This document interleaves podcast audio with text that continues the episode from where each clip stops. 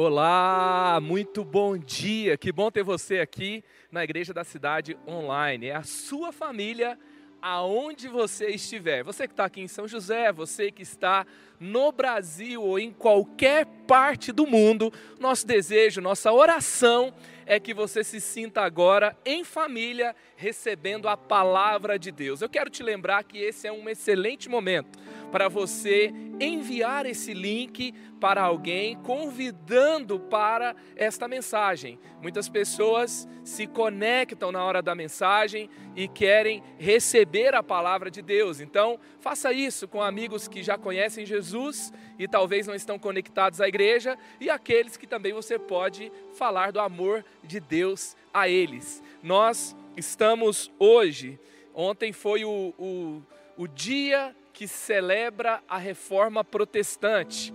E nós estamos é, celebrando 503 anos da reforma protestante. Não queira imaginar como era o mundo antes da reforma, antes de Lutero publicar as suas 95 teses e trazer a autoridade divina para o lugar certo, para a palavra de Deus, trazer o pensamento de Deus para o centro da fé cristã. E nós celebramos os, o que Deus fez por meio de reformadores ao longo da história. Uma grande mudança aconteceu, uma grande influência positiva aconteceu na sociedade ao redor do mundo inteiro, começando ali pela Alemanha, pela Suíça e acabou ganhando todo, é, muitas, a maior parte do mundo. E hoje nós vamos para a palavra. Leia a Bíblia e atualize a sua vida. Leia a Bíblia e atualize a sua vida. Vamos orar? Vamos orar celebrando o que Deus fez na reforma protestante, celebrando esse domingo abençoado e também prontos para receber a palavra de Deus. Eu quero lembrar você que nós teremos hoje ainda às, às 17 horas e às 19 horas as nossas celebrações presenciais. Às 19 nós temos a celebração em simultâneo aos juniores e nós teremos também às 18 horas a nossa celebração online com essa mesma mensagem com o pastor Andrei Alves. Então, você pode também é, convidar outros para participar mais tarde. Então, vamos orar. Jesus, nós te agradecemos. Te agradecemos pelo presente da tua palavra. Te agradecemos, Pai, pelo presente, o legado daqueles que se posicionaram diante do Senhor. Desde lá em Atos, a igreja primitiva, os teus feitos poderosos, manifestos a todas as nações, o evangelho entregue aos gentios, aqueles que responderam a sua mensagem de redenção, de salvação, de perdão. E obrigado, Pai, por aqueles que escreveram, aqueles que se posicionaram, arriscaram a sua própria vida para que a palavra de Deus chegasse a nós hoje. Nós celebramos o teu nome. Obrigado por Martim Lutero, que corajosamente viveu sua fé como um gigante e influenciou muitos outros ao redor do mundo a se posicionar e a viver a tua palavra. E hoje, nesse domingo, primeiro de novembro, nós oramos, Pai, para que a tua palavra hoje atualize a nossa vida. Nos coloque, Pai, no alinhamento do céu. Nos coloque no alinhamento do teu pensamento. Que a igreja da cidade viva assim, no alinhamento da tua palavra, em todas as suas expressões, em todas as suas atuações, para o seu louvor e glória. E oramos agora que a tua palavra seja viva, seja clara, seja revelada ao coração de cada um que nos acompanha. Oramos em nome de Jesus. Amém. Pegue o seu esboço está no nosso aplicativo e nos acompanhe então nessa palavra. Leia a Bíblia e atualize a sua vida. A Bíblia ela é antiga, mas a Bíblia não é velha. A Bíblia não é ultrapassada. A Bíblia nos traz aqui em Mateus 24, 35: o céu e a terra passarão, mas as minhas palavras jamais passarão. Jesus, Jesus afirmando aqui que as palavras dele não passarem. Você pode dizer, não, as palavras de Jesus, ok, mas todos os escritos bíblicos, nós temos que lembrar que a primeira vez que Jesus entrou na sinagoga, ele não começou com as suas próprias palavras. Ele leu Isaías 61 e ele fala: Hoje se cumpre esse texto. Jesus reconheceu, por exemplo, histórias bíblicas que algumas pessoas ou alguns é, críticos da igreja, da Bíblia, falavam que eram apenas lendas contadas, como Noé. Jesus reconheceu Noé quando ele fala que a sua volta será como os dias de Noé. Então, nós temos Jesus valorizando a palavra o tempo todo. O tempo todo você tem a palavra de Deus sendo também reforçada por Jesus. Por isso também Billy Graham disse: a Bíblia é mais atual do que o jornal que irá circular amanhã. Ela é tão atual que a própria palavra de Deus fala que nos últimos tempos a palavra de Deus seria atacada. Quando a palavra de Deus é atacada hoje, não há nada de novo debaixo do céu. A palavra de Deus já disse isso, que nos últimos tempos é, a falsa doutrina, quando João ele fala sobre aqueles que se opõem a Cristo, se opõem à palavra, ele fala: já há vários anticristos entre vocês, já há vários falsos mestres. Então, não é de hoje que a Bíblia é, pode ter se tornado um escândalo para aqueles que não a recebem, que não concordam, ou que querem trazer os seus próprios pensamentos no meio da palavra. A ideia de atualizar a Bíblia significa afirmar que ela perdeu seu poder e a eficácia. Atualizar a Bíblia significa reduzi-la a algo sem poder.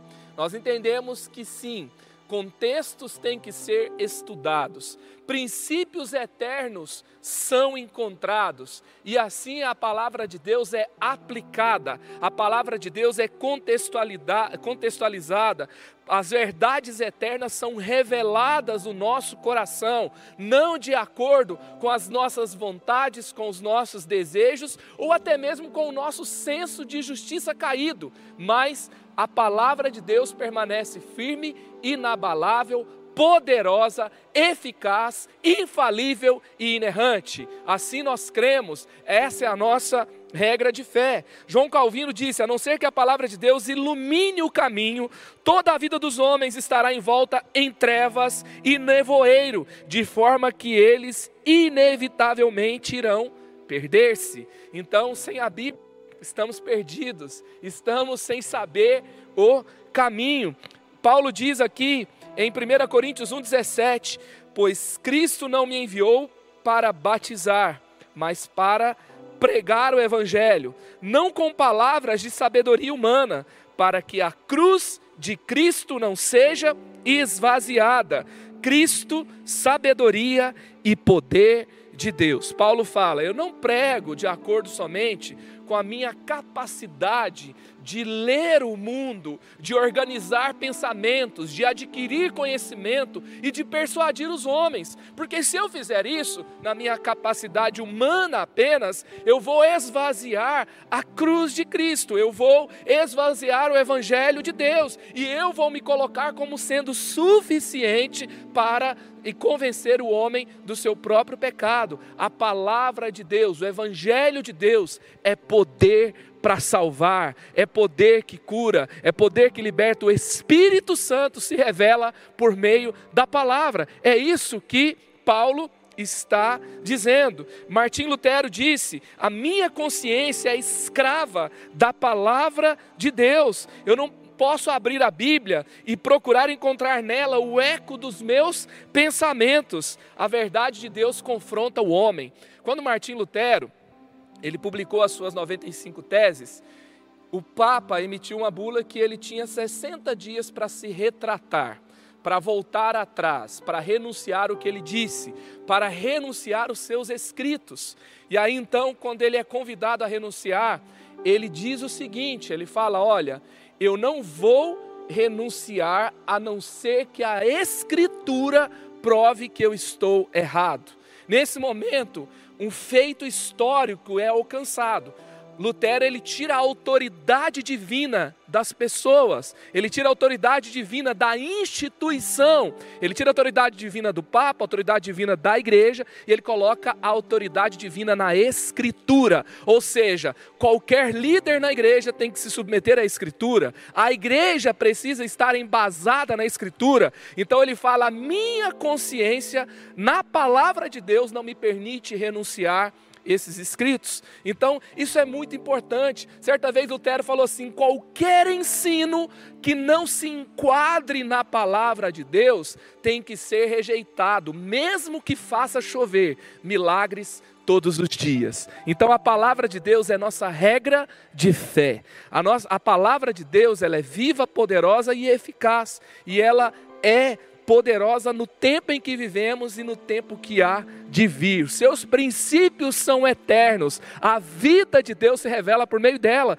Jesus não simplesmente valorizou a palavra e mostrou que os escritos sagrados eram vinham de Deus e que a Bíblia foi escrita pelo Espírito Santo. Jesus ele se tornou a palavra encarnada. Ele não simplesmente entregou uma mensagem, ele se tornou essa mensagem. Ele é o verbo vivo de Deus como está no primeiro capítulo do Evangelho de Jesus, segundo João. Então, vamos avante e que a palavra de Deus hoje queime no seu coração, renove a sua fé, te encoraje, ilumine o seu caminho e te conduza aos caminhos eternos de Deus. Então, a Bíblia sempre será um escândalo para quem não crê. 1 Coríntios 1, 23. Nós, porém, pregamos a Cristo crucificado, o qual de fato é escândalo para os judeus e loucura para os gentios. Os gentios diziam: Como vocês querem falar de um rei?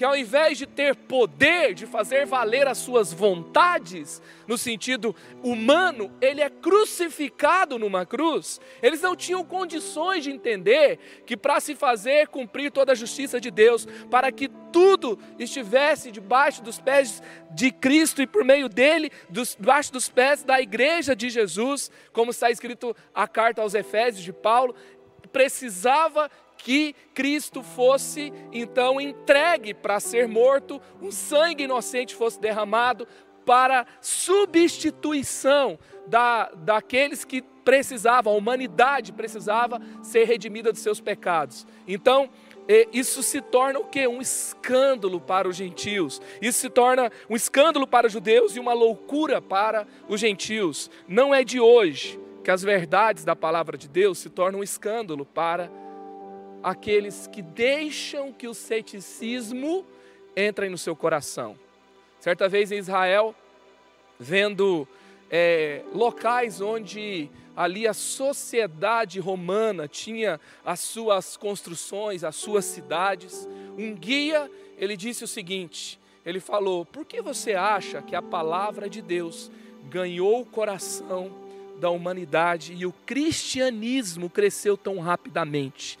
Ele pegou e falou que o Império Romano teve um momento que eles pegavam seu filho e matava dentro de um estádio, porque isso agradava o povo. Esse era o tipo de sociedade.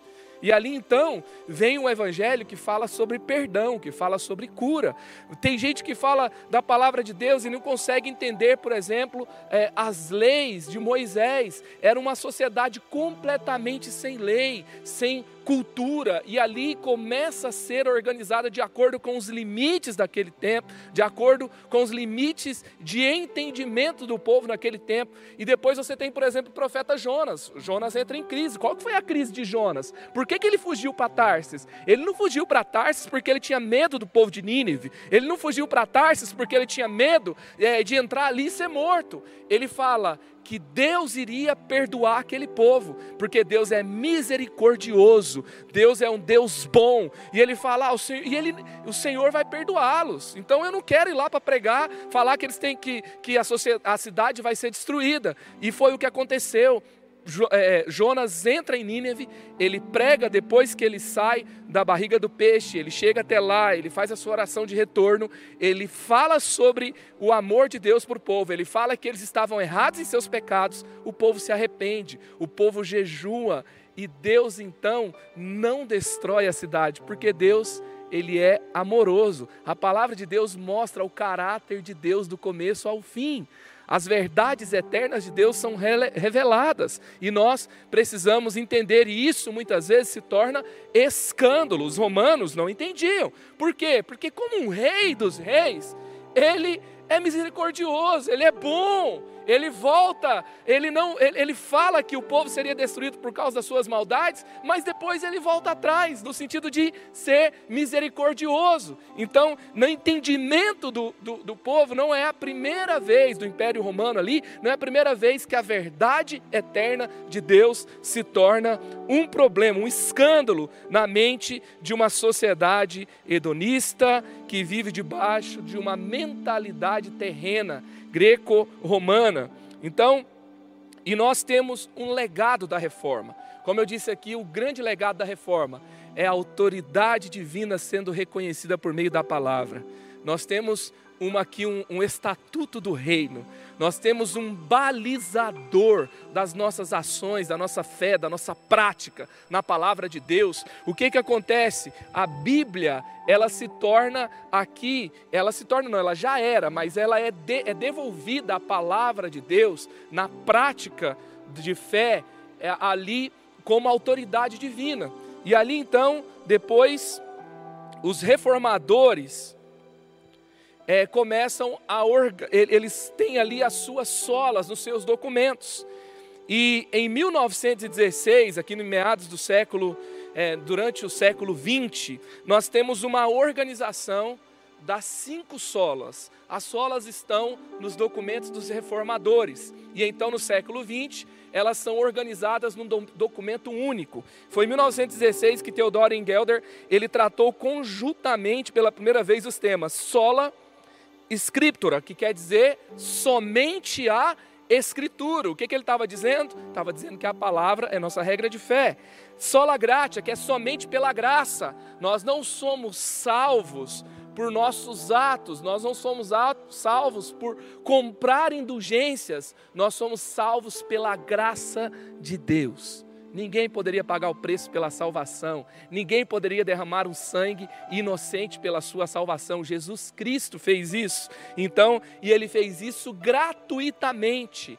E como está escrito em Efésios 2, 8, 9, que a salvação é um dom de Deus, gratuito, não vem de obras, para que ninguém se glorie. E também sola fides, que significa somente a fé. É pela fé que somos salvos. Não somos salvos diante daquilo que nós fizemos. Isso não tira as obras da vida cristã, mas mostra que as obras não são suficientes para sermos salvos. Por isso que depois de Efésios 2, 8 e 9, que fala que somos salvos pela graça, isso não vem de nós, é dom de Deus, fala que nós somos salvos para as obras. Ou seja, uma vida cristã sem obras tem alguma coisa errada. Cristo dentro de mim, não é, tendo espaço para cumprir o seu propósito para com a humanidade, a missão de salvar a todas as pessoas, de ajudar o próximo, tem alguma coisa errada. Então, a fé é pela fé que somos salvos e as obras agora não são aqui, as coisas são colocadas no lugar certo. Elas não são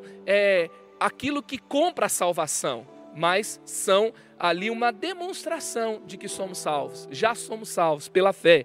Em 1934, Emil Brunner, ele menciona o termo só lhe deu glória, somente a Deus a glória. E depois, em 1962, Karl Barth trouxe a expressão Christus solos, somente Jesus Cristo.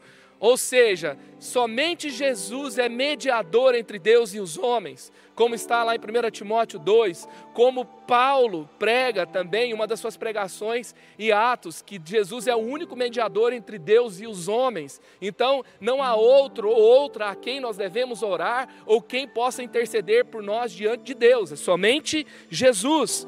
E aqui são as cinco solas da reforma protestante. E elas nos trazem aqui balizadores na palavra para onde nós devemos crer, seguir e caminhar na nossa fé.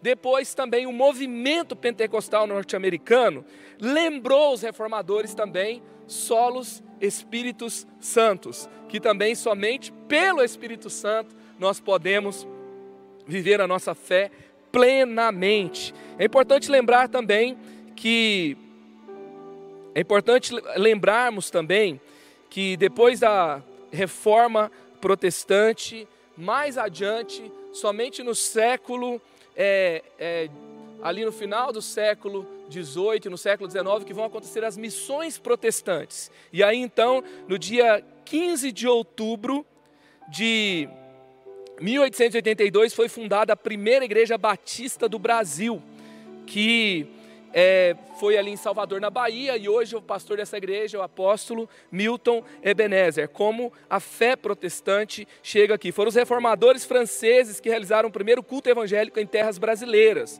Isso aconteceu em 10 de março de 1557. E somente em 15 de outubro de 1882 foi fundada a primeira igreja batista do Brasil. Mas por que reformar?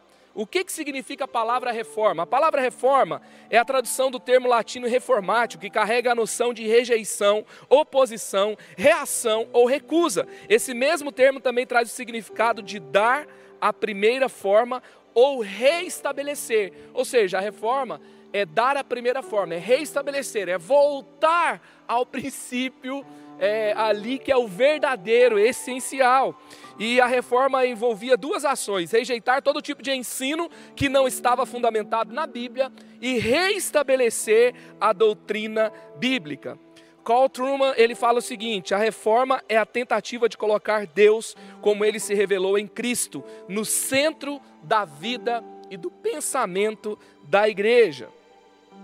E então a igreja cristã, será que ela precisa continuar sendo reformada? Será que ela precisa continuar protestando? Olha só, uma igreja que protesta sem reforma afasta as pessoas da verdade. Como Paulo diz em Romanos 12, 1 e 2, que nós não podemos o que? Nos conformar com o pensamento desse mundo.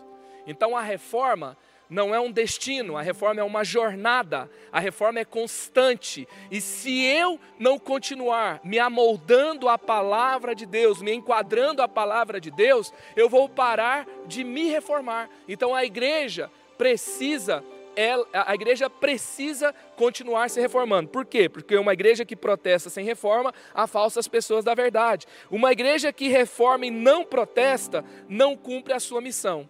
Então, reformar sem protestar é não cumprir a minha missão. E protestar sem reformar é me afastar da verdade. Então temos que continuar reformando e temos que continuar protestando. Precisamos continuar no legado da reforma que vivemos, que a igreja sofreu ali no século XVI.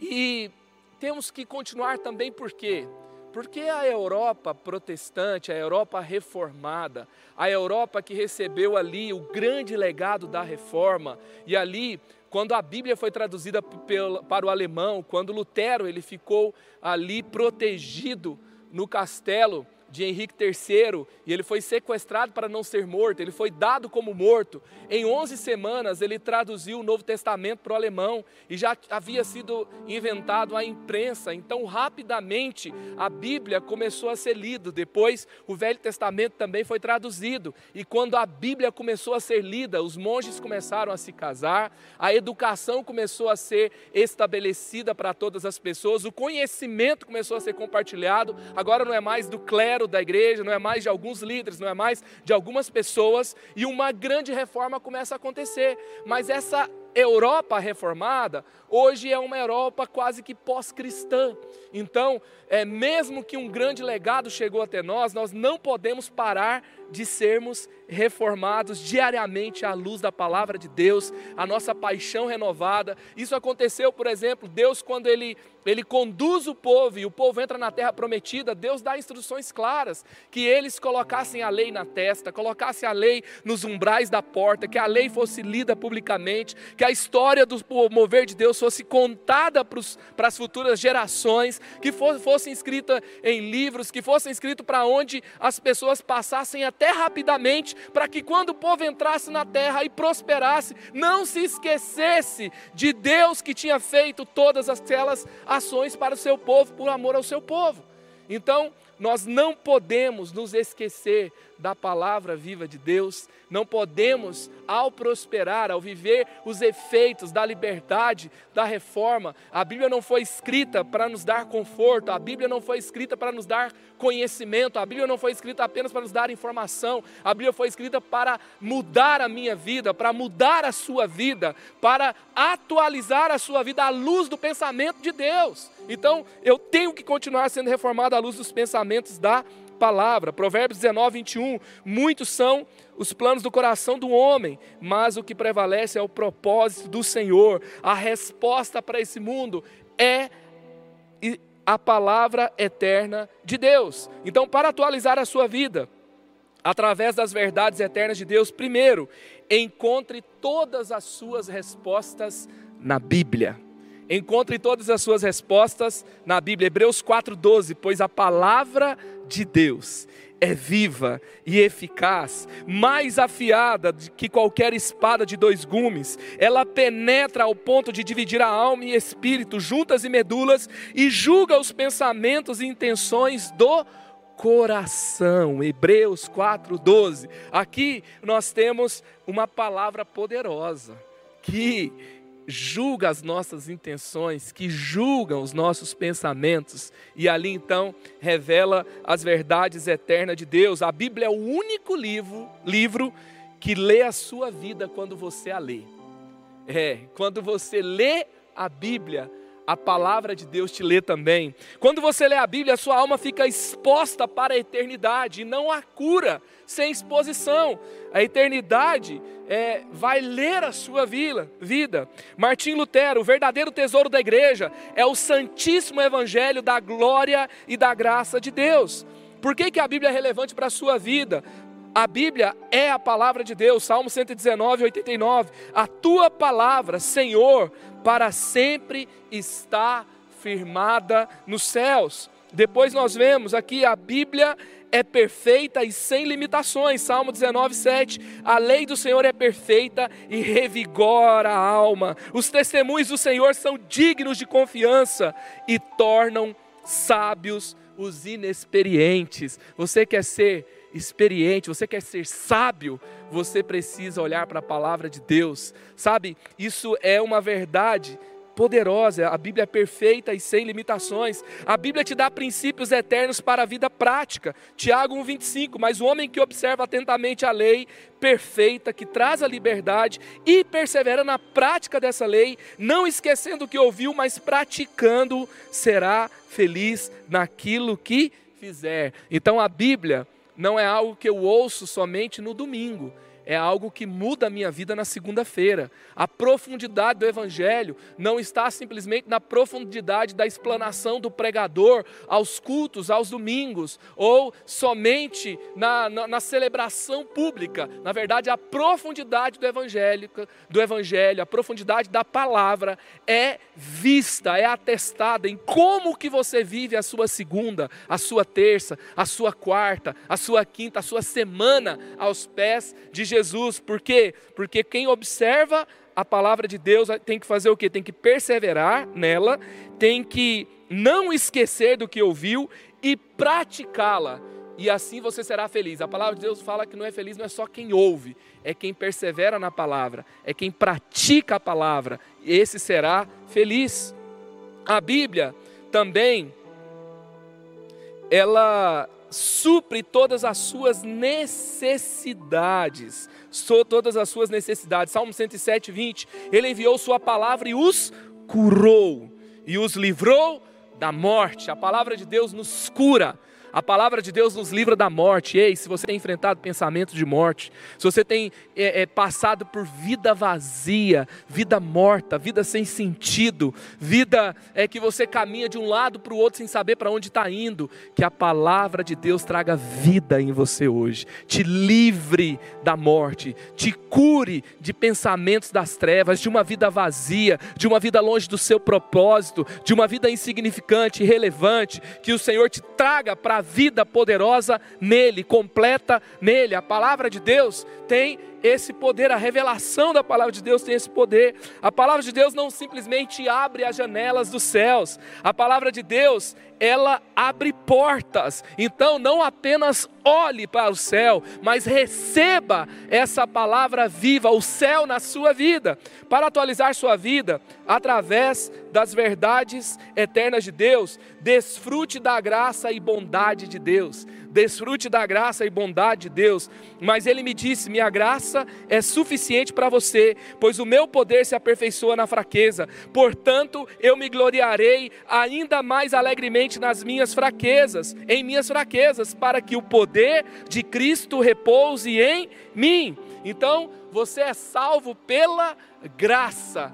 E a Paulo está falando aqui que a graça de Deus é suficiente para nós e que se nós temos que gloriar em alguma coisa, vamos gloriar em Cristo, vamos é, olhar para Cristo e ver neles a nossa, ver nele a nossa esperança da glória, vamos ver nele a nossa esperança de salvação, a nossa esperança de cura, a nossa esperança de que nós temos esse firme fundamento, que Cristo morreu pelos nossos pecados e Ele fez isso gratuitamente.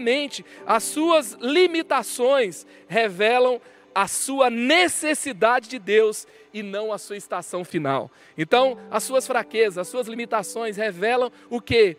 Que a graça de Deus te encontrou e Deus vai te conduzir a uma profunda transformação. Eu coloquei no meu Instagram ontem perguntando para as pessoas: o que, que você acredita que tem que ser mudado na sua vida, reformado, para que uma mudança aconteça onde você está? Pensando aqui nos ensinamentos da reforma. E uma pessoa escreveu: eu tenho que ser liberto de pensamentos ruins, de mágoa no meu coração. E eu respondi para ela: pelo simples fato de você reconhecer eu tenho certeza que essa reforma do Espírito Santo já está acontecendo na sua vida e aquele que prometeu é fiel. Filipenses 1:6, ele vai completar essa obra na sua vida. Então, isso é você desfrutar da graça de Deus. Eu ainda não estou pronto, mas o Espírito está agindo em mim, não porque eu mereço, mas porque pela graça de Deus eu fui alcançado pelo amor de Deus. Você está se tornando uma impossibilidade para que você se torne um milagre e a glória será dele.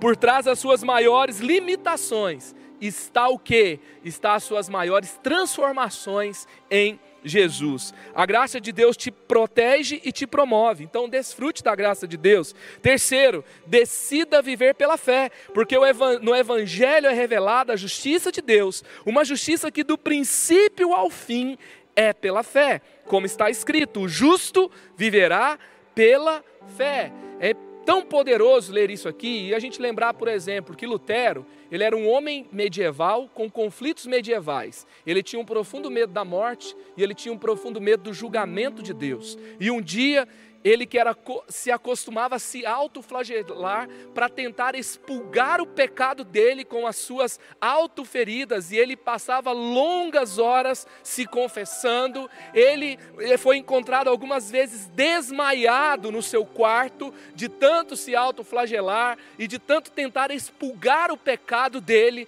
Um dia ele lendo a palavra de Deus, ele viu que o Evangelho de Deus é revelado pela fé, e o justo viverá pela fé, e aquela verdade entrou no seu coração, ele foi liberto da religião, ele entendeu que ele olha para Cristo e crê nele, e Deus olha para ele, e pela sua fé o declara justo, e que Deus hoje possa revelar essa profunda verdade no seu coração. Você precisa viver pela fé. No mundo de injustiças, você vai viver pela fé. Que você não seja presa fácil dos problemas desse mundo, dos pensamentos desse mundo. Essa palavra libertou a mente, libertou o coração, libertou a vida de Lutero daquilo que era uma prisão para o seu tempo. Nós vivemos num tempo difícil, nós vivemos num tempo de uma sociedade que se degrada, vivemos no, no tempo de onde o pensamento, a fé, a palavra de Deus é atac são atacados o tempo todo, mas nós pela palavra de Deus, viveremos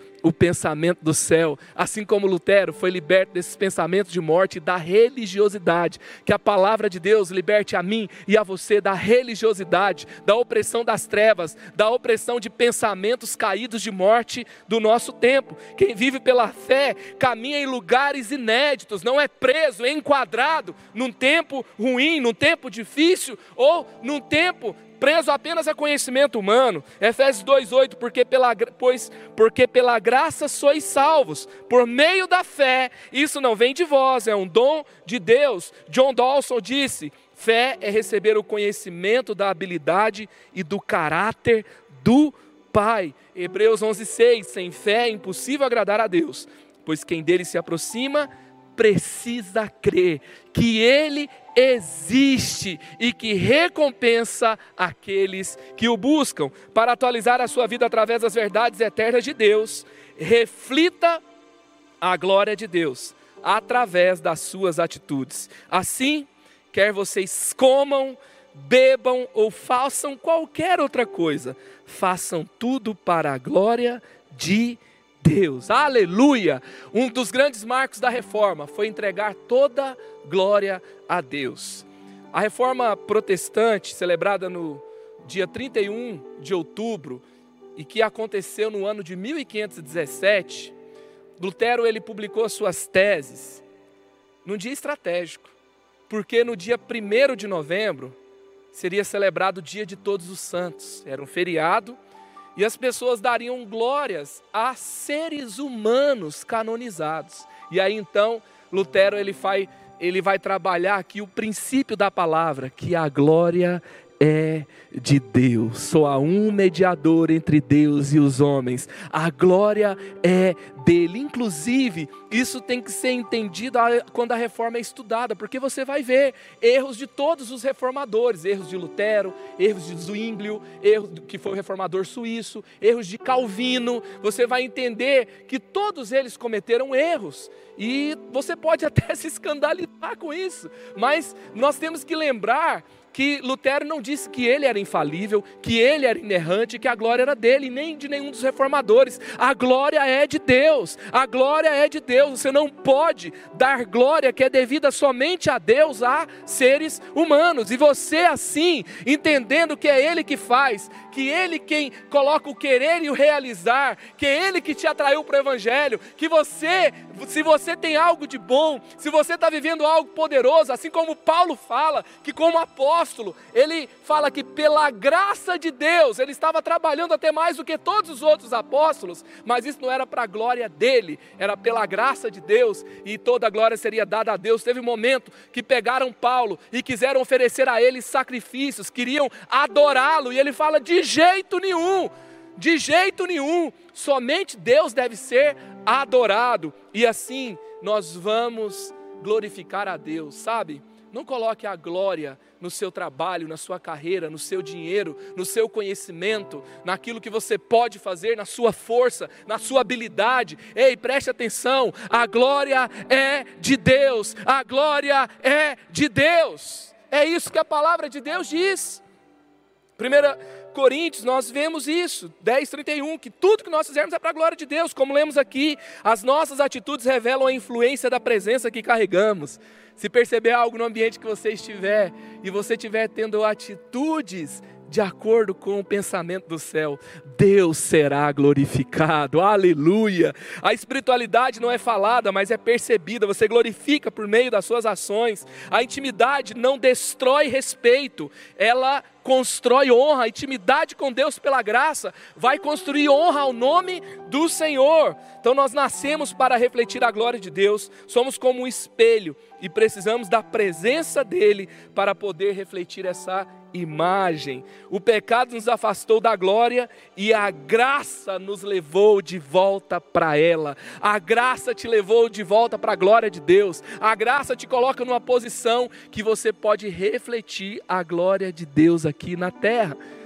Lutero glorificou a Deus com a reforma, os reformadores glorificaram a Deus com a reforma e eles entregaram toda a glória a Deus. Que você seja alguém que viva aqui na terra com pensamento no céu, focado, fundamentado, enraizado profundamente na palavra e que ela seja expressa nas suas atitudes, nas suas decisões, por onde você passar e assim você possa, pela graça, glorificar a Deus por onde você passar. Esse é o chamado da vida cristã. Esse é o chamado de Deus para a sua vida para atualizar a sua vida através das verdades eternas de Deus. Busque ter intimidade com o Espírito Santo. Efésios 5,18. Não se embriaguem com o vinho que leva à libertinagem, mas deixem-se encher pelo Espírito Santo. O Espírito Santo foi enviado por Jesus para que todos então pudessem viver plenamente a fé cristã. E então, no tempo que Jesus inaugurou o reino, ele fala: O reino de Deus é chegado até vocês, os cegos vêm, os coxos são curados. E aí ele fala que no nome dele nós faríamos obras maiores, está lá em João 14, 12. E depois que ele sobe aos céus, e tem esse relato em Atos 1, ele fala para os seus discípulos permanecerem em Jerusalém, que eles receberiam o poder de Deus para serem testemunhas até os confins da terra. E então eles ficam ali e eles recebem o Espírito Santo o Espírito Santo é liberado à igreja. O livro de Atos é a história da igreja. E ele termina como se não tivesse concluído, porque a história de, da igreja continua e os atos do Espírito Santo continuam acontecendo por meio daqueles que são filhos de Deus, reis e sacerdotes nos dias de hoje. É você então você tem que se esvaziar. A Bíblia está falando aqui, ó, não se embriaguem com vinho, que leva à libertinagem, mas sejam cheios do Espírito Santo. Ou seja, eu tenho que esvaziar de algumas coisas que nem diz respeito a ser pecado ou não, mas eu tenho que escolher bem as minhas atitudes e ter atitudes que me levam a ser cheio do Espírito Santo ter uma vida equilibrada, ter uma vida que tira as escolhas erradas. O Steven Ford que ele diz: Deus não pode te encher de si mesmo quando você está cheio de si mesmo. Então, se você estiver cheio de si mesmo, Deus não pode te encher dele mesmo. Entregue seus desejos pequenos e receba os planos eternos de Deus. Para atualizar a sua vida através das verdades eternas de Deus, tenha um encontro pessoal com Jesus Cristo. Filipenses 1, 21, porque para mim o viver é Cristo e morrer é lucro, aleluia. Então, o encontro pessoal com Jesus me leva a entender que a minha vida agora é dele, eu vivo para ele, eu vivo para a glória dele. Ele que me salva, ele que me cura e ele que quer escrever uma nova história na minha vida e por meio dela. Então, você não pode também, isso me faz lembrar que você não pode desistir de ninguém que Jesus foi até a cruz por ele. Você sabe que Lutero, quando o rebuliço das teses chegam até o Papa, alguém diz para o Papa: Lutero não passa de um alemão bêbado, não se preocupe que isso vai passar. Mas aquele alemão confuso, aquele alemão que vivia se debatendo e com traços ali que levaram as pessoas a entenderem que ele era apenas um bêbado louco, ele teve um encontro pessoal com Jesus. E a vida dele mudou e a história mudou porque alguém mudou a luz de Cristo. Então, deixa eu te dizer uma coisa: não desista de quem Jesus foi até a cruz por ele. Pode ser alguém que pode ser considerado como uma pessoa perdida, uma pessoa que não vai ter efeito nenhum. Nas mãos de Cristo, grandes coisas vão acontecer. Talvez você precisa hoje ter um encontro pessoal com Jesus. Você não tem ideia do que Cristo pode fazer por meio de você quando você se entregar nas mãos dele, quando você se entregar a Ele e de decidir que Ele é o seu Senhor e Salvador pessoal. Charles Spurgeon ele disse: se você procura Jesus subindo a escada do conhecimento, desça, que Ele está te esperando lá embaixo. Ou seja, não é somente pelo meu conhecimento, pelo que a minha mente é capaz. É lógico que a fé cristã não é cometer um suicídio intelectual. Jesus ele usa a mente iluminada pelo Espírito Santo, mas a sua mente por si só não é capaz de discernir e de decifrar e de explicar Deus. Você precisa experimentar, você precisa crer em Jesus e assim então a sua mente será iluminada pelo Espírito Santo. Leia a Bíblia e seja atualizada pelas boas novas que vêm de Deus. Isaías 43, 19 diz: Vejam, eu estou fazendo uma coisa nova. Já está surgindo, vocês não a percebem? Até no deserto vou abrir um caminho e riachos no ermo. Quando Filipe ele encontra aquele eunuco pelo caminho confuso. A palavra de Deus fala que então Filipe, começando com aquela passagem da Escritura, anunciou-lhe as boas novas de Jesus. Aquele homem já tinha contato com escritos sagrados, mas ele precisou de Filipe para entender a revelação de Jesus, para entender a palavra de Deus, para receber essa vida e essa verdade no seu coração. E hoje eu estou aqui para convidar você para uma vida nova, para um tempo novo. À luz da verdade da palavra de Deus, eu preciso mudar. Feliz não é quem ouve, feliz é quem persevera na palavra, quem pratica a palavra. E hoje você é convidado a contar o seu próprio testemunho à luz da palavra. A palavra de Deus está mudando a sua vida, está mudando os seus pensamentos, está te levando para o seu destino, está te abrindo portões eternos, está te conduzindo ao extraordinário, ao plano perfeito de Deus para a sua sua vida. A melhor decisão da minha vida não foi a minha decisão, por exemplo, de me casar, não foi a minha decisão. O melhor dia não foi o dia que os meus filhos nasceram. O melhor dia da minha vida foi o dia que eu abri o meu coração para Jesus entrar. E a luz entrou, a vida entrou, o sentido chegou, os propósitos eternos de Deus me foram revelados e minha vida mudou, o sentido da minha existência mudou. E hoje você talvez tenha decisões para fazer a luz da palavra e talvez tem pessoas que precisam hoje encontrar com o Filho de Deus, o Cordeiro de Deus que tira o pecado do mundo como seu Salvador. Então, se você deseja entregar a sua vida, lá em Isaías 43, o texto que nós lemos, a Bíblia fala que por meio de Jesus foi feito algo novo, uma nova aliança, o caminho de salvação, o perdão dos nossos pecados. Jesus Cristo pagou o preço pelos seus pecados na cruz do Calvário e hoje você pode recebê-lo na sua vida, no seu coração. Se você deseja entregar a sua vida a Jesus hoje, tem um QR Code na sua tela agora e você pode ler esse QR Code no seu celular, você pode acessar esse endereço, igrejadacidade.net barra decisão e você também pode nos mandar uma mensagem por WhatsApp, nós queremos orar e conversar com você. Então você que hoje tomou a decisão de se entregar a Jesus, Deus te abençoe pela sua decisão.